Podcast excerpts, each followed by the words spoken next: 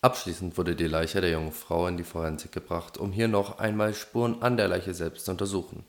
Besonderes Augenmerk lag hierbei auf der Verletzung unterhalb des Bauches. Wie sich nach der Obduktion herausstellte, stammte diese Wunde von einem Messer mit einer 15 cm langen Klinge. Der Wunde nach zu urteilen passten die Verletzungen zu einem gewöhnlichen Küchenmesser. In der Küche des Opfers scheint jedoch nach Angabe der Mutter kein Messer zu fehlen bei weiteren Untersuchungen mussten die Rechtsmediziner feststellen, dass die junge Frau, die vor ihnen lag, im zweiten Monat schwanger war. Um Klarheit zu schaffen, nahmen sie eine DNA-Probe von dem ungeborenen Fötus und führten anhand von diesem einen Vaterschaftstest durch.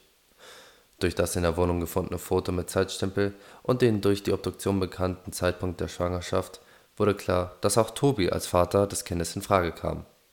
Dies brachte die Ermittler dazu, sowohl Tobi als auch Justus erneut zu verhören Beide wurden hierbei mit der Schwangerschaft konfrontiert. Tobi gab zu, dass er zwar von der Schwangerschaft wusste, ihn hatte Bianca jedoch versichert, dass das Kind mit hoher Wahrscheinlichkeit nicht seins sei.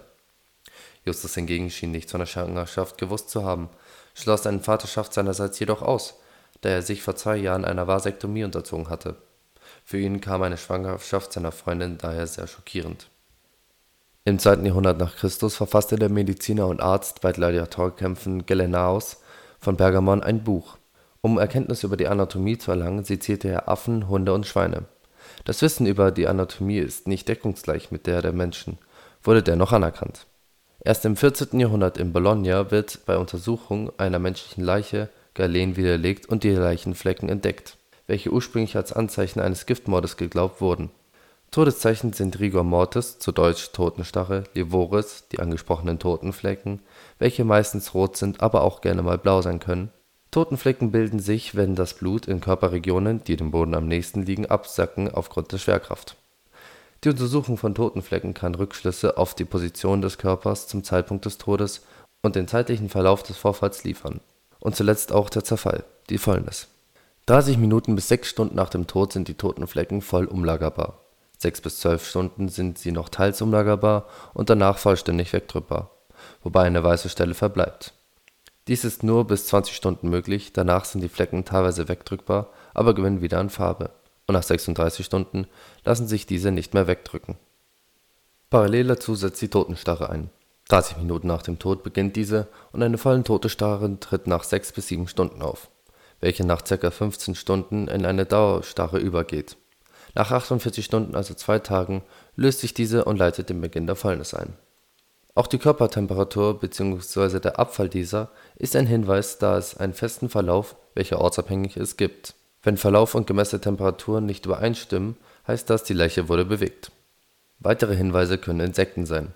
So wurde im 13. Jahrhundert ein Mord in China durch Absetzen von Fliegen auf der Tatwaffe, welche nach dem Waschen keine für Menschen, aber von Fliegen sichtbaren Blutspuren aufwies, nachgewiesen werden konnte.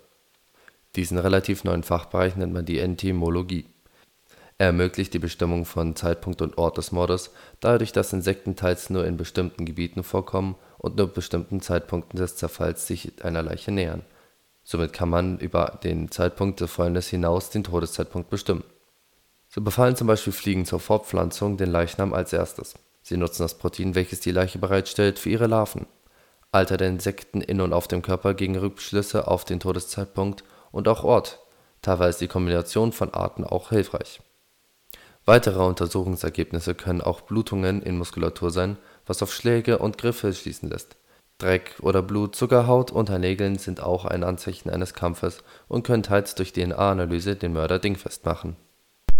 Durch die Schwangerschaft rückten Justus und Tobi zunächst in das Visier der Ermittler die Schnitte am Bauch des Opfers ließen den Schluss, dass es bei dem Mord der jungen Frau im übertragenen oder direkten Sinne um ihr ungeborenes Kind ging. Der Täter musste somit Kenntnis über die Schwangerschaft gehabt haben. Zusätzlich konnte bei der forensischen Untersuchung der Todeszeitpunkt ermittelt werden, welcher zwischen 19 und 20 Uhr lag. Justus hatte für diesen Zeitraum ein Alibi. Er war bis 21 Uhr bei seinen Eltern gewesen und konnte zudem glaubhaft versichern, nichts von der Schwangerschaft gewusst zu haben. Tobi wiederum wusste von der Schwangerschaft und machte eine umfassende Aussage. Er gab zu, das Opfer am Abend besucht zu haben und hierbei von der Schwangerschaft erfahren zu haben